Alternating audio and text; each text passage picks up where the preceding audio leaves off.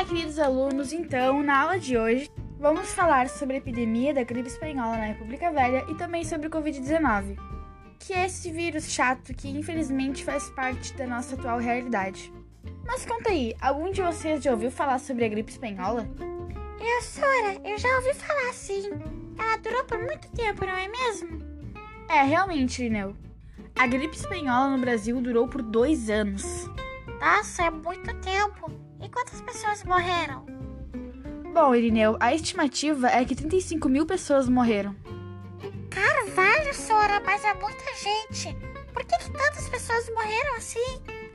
Bom, Irineu, além de infelizmente na época não terem achado a cura, a falta de conhecimento e tecnologia prejudicou muitas pessoas na época, porque não haviam os devidos medicamentos e etc. Ah, entendi, Sora, faz sentido. Mas e aí, alunos? Alguém mais tem alguma dúvida? Eu, Sora, eu tenho uma dúvida.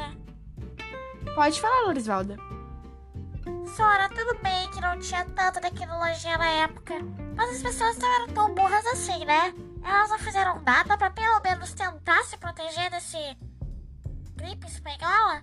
É, realmente, Lorisvalda. Tiveram sim algumas medidas protetivas, como por exemplo evitar aglomerações, também a improvisação dos médicos nos leitos e hospitais por conta da falta de tecnologia, como eu havia dito, e na época também muitos médicos trataram a maioria das pessoas com base na aspirina.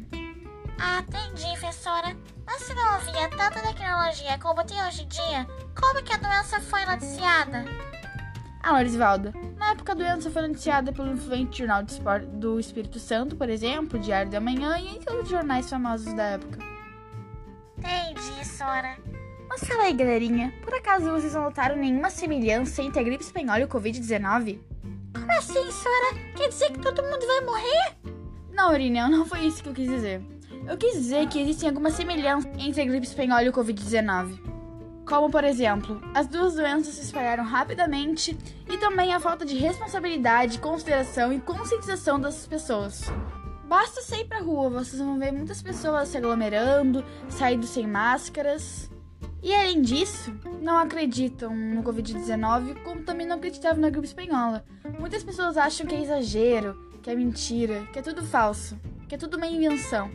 Ah, entendi, Sora. Sora, e tu sabe quantas pessoas já foram mortas pelo Covid-19? Bom, Irineu, até o dia 30 de junho, 59.656 pessoas morreram.